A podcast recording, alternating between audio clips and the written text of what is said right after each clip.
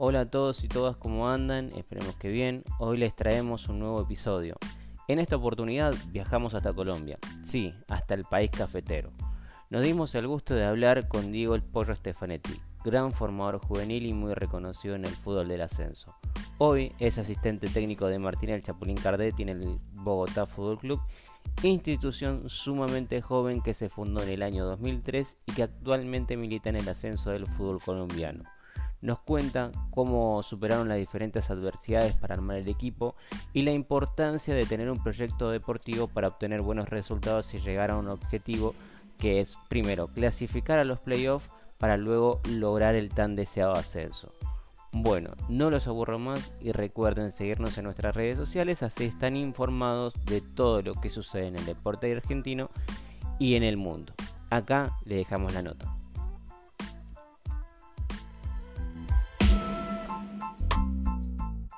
El Pollo Stefanetti, ayudante de campo hoy en día de, Martín Cardetti, en el Bogotá Fútbol Club. Eh, Pollo, la verdad un gusto, como siempre, hablar con vos de fútbol. La verdad, es escuela. ¿Cómo andás? ¿Cómo están ustedes, muchachos? Buenas tardes. Gracias por la invitación. No, no, no, gracias a vos por sumarte, porque además sabemos. Primero, felicitaciones por el partido de ayer. Gracias. Fue jodido. Gracias, gracias. Hoy descansando, ayer luchando, hoy descansando. Fue, fue duro el de ayer, Pollo. ¿Cómo andás? ¿Todo bien? ¿Qué haces, Robert, querido? ¿Cómo estás? A ver, eh, para nosotros todos los partidos son duros. Lo que pasa es que ayer jugábamos contra uno de los candidatos.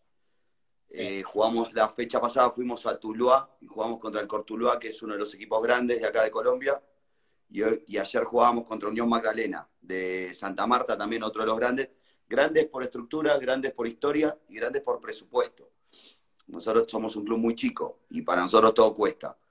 Y lo estamos jugando así, final, final, final, la que viene es una final, la que viene es una final. Y ahí la verdad que se están dando las cosas, obviamente paso a paso, ¿no? No tenemos ninguna duda de eso. Pero estamos cerquita del primer objetivo que es clasificar a los playoffs. Sabés que estábamos mirando un poco las notas de los medios locales y lo decía yo en la previa, hace media hora que arrancamos al aire, te, te citábamos, te trajimos, y los medios decían, eh, hablan de buen fútbol. Con buen fútbol, el Bogotá ganó 3 a 1, y yo decía, si está el pollo, no puede haber más el fútbol. Puede ganar o perder, pero buen fútbol va a haber. Gracias, gracias. Eh, la realidad es esa, como te decía Robert, eh, llegamos en enero y encontramos un equipo armado hablamos con el presidente, le dijimos que íbamos a evaluarlo, nos dijo que era lo que había, que nos daban seis meses, que nos quedáramos tranquilos. La verdad que conocimos el fútbol colombiano, nos sirvieron esos seis meses, pero al equipo nos dábamos cuenta que le faltaba algo. Para identificarnos nosotros le faltaba algo, y lo que le faltaba era un poco, a ver, esa garra, esa intensidad, esa gana de jugar. Ese proponerse ir a jugar a cualquier cancha y jugar de igual a igual. Ganar, perder, empatar, tantos resultados tan bárbaros, pero proponérselo. El segundo semestre nos dieron la potestad de armarlo, nos trajimos tres chicos argentinos que eran de, bueno, Robert eran de la estructura grifa nuestra, que los conocía de chicos. Me traje un central de excursionistas que, que es un colombiano, pues no podía traer más de tres extranjeros. Y jugadores libres, pero jugadores libres que hacía dos años que no jugaban al fútbol, que por la pandemia habían quedado colgados del club de primera. Y encontramos eso, encontramos corazón. Hoy el equipo este nos identifica porque sale a todas las canchas sabiendo que no tiene mañana. Son chicos que habían perdido todo. Y hoy salen a jugar con unas ganas que emociona. Digo, los periodistas, vos me decías de los periodistas recién y decías lo lindo de que un equipo nuestro no podía no jugar bien.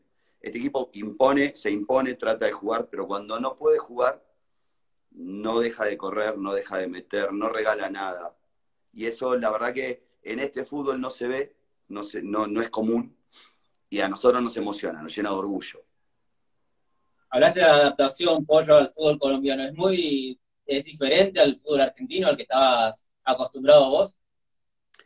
Diferente, obviamente, pero es diferente desde la idiosincrasia del, del, jugador. El jugador colombiano es muy técnico, muy técnico, exquisitamente eh, habilidoso, técnico, coordinado, pero le falta, le falta eso que te decía antes, le falta el revelarse al partido, el decir acá estoy yo, el decir no me van a ganar, el, fútbol colombiano, a ver, no, no es crítica porque lo hablo acá, y como me gusta formar, y para mí soy un formador, no soy un director técnico, es la crítica que tengo sobre los formadores. el fútbol colombiano se juega lindo, pero para los costados, no hay verticalidad, no hay agresividad de la buena, de llamada, de querer patearte 10 veces al arco.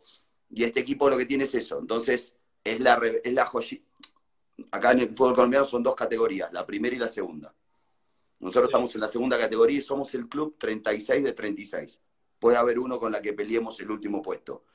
Y hoy estamos peleando para lo que es Bogotá en sí, la, capital de Colombia, el club tradicional de Bogotá, hoy estamos peleando eh, realmente entre los dos primeros, nos disputamos, vamos primero nosotros, queda primero Fortaleza, Unión Magdalena, eh, tercero, estamos peleando ahí, pero desde ese, desde ese lugar, desde entender que el fútbol argentino lo que tiene es un poquito más de táctica, formación, los jugadores llegan formados a primera, acá nos pasa que juegan chicos muy chicos y llegan y tácticamente no, les das dos indicaciones y te miran, saben jugar, pero no saben tácticamente cómo desarrollar el juego del fútbol.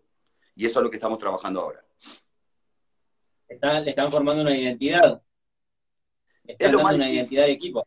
Es que es lo más difícil, lo más difícil, a ver, ahí es donde hablamos de proyectos y procesos.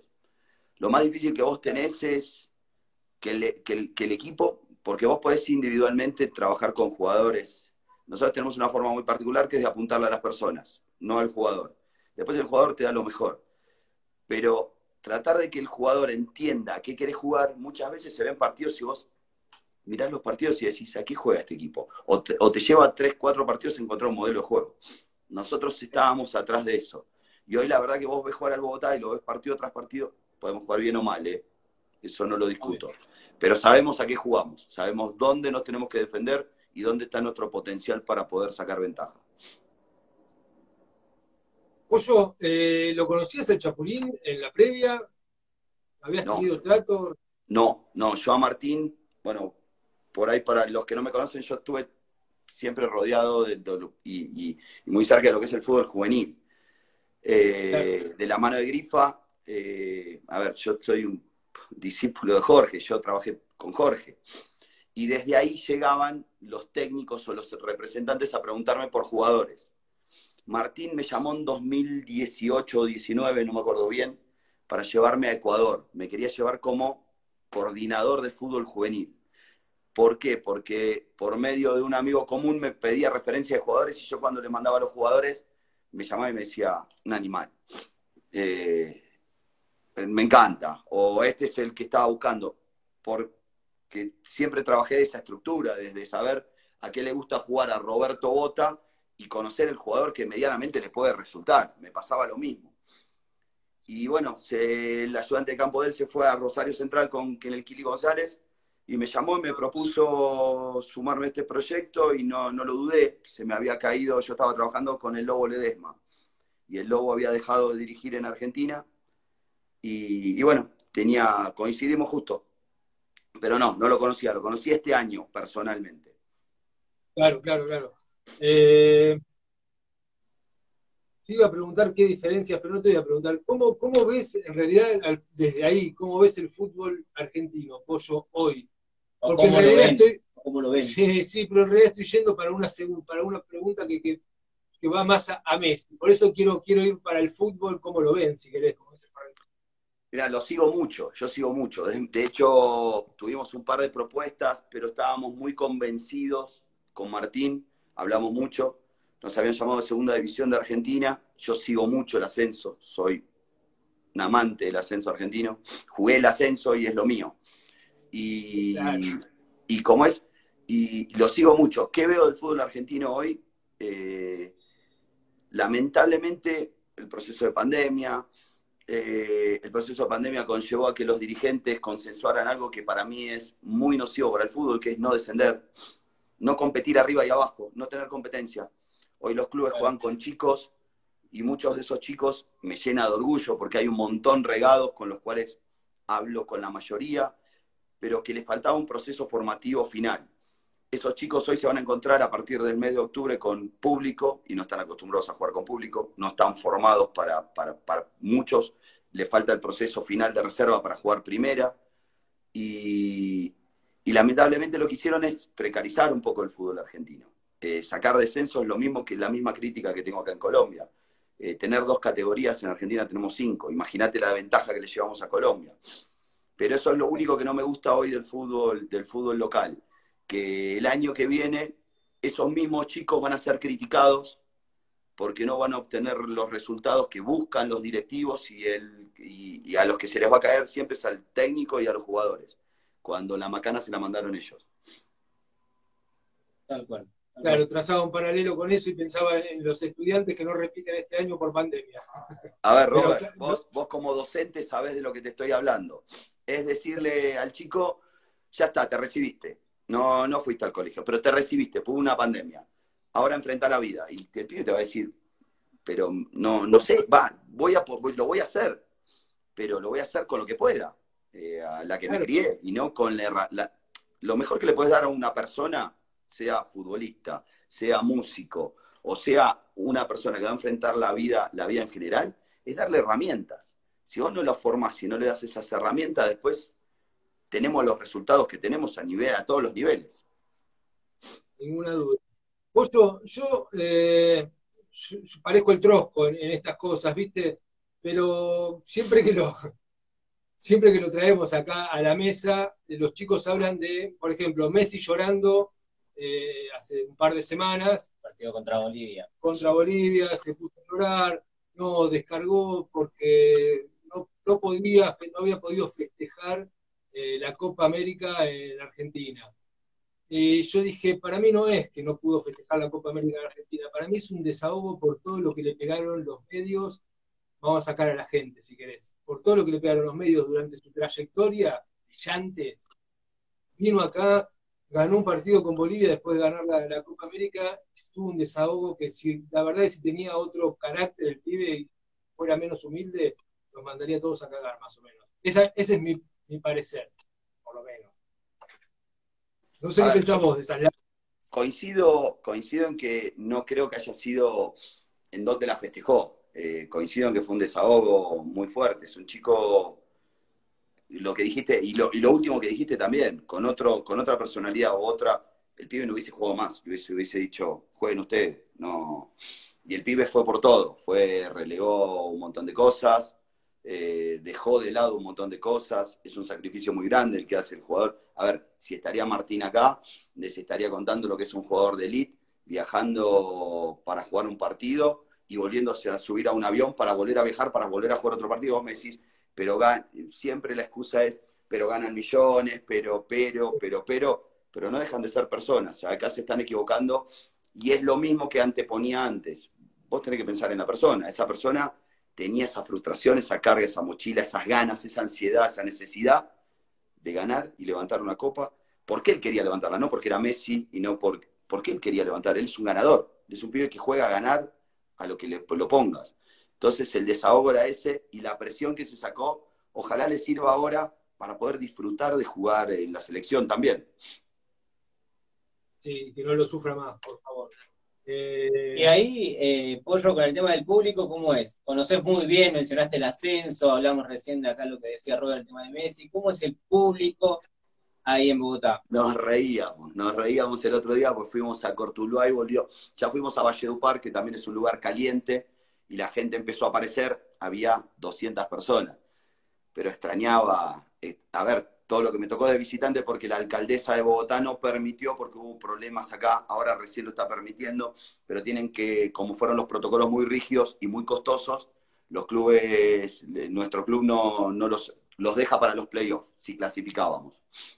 Eh, recibir al público es lo más lindo que te puede pasar. Yo estuve acostumbrado toda la vida a llegar muy cerca del alambrado, a, digo, es otra cosa y acá los veo en una tribuna sentaditos a cuatro metros mío y, hasta el insulto es gracioso, pues lo extrañaba. Digo, no está bueno, pero extrañaba el argentino y, a ver, el nacionalismo me salí, los miraba y decía, sí, todo lo que venía atrás del argentino, ¿no? Obviamente.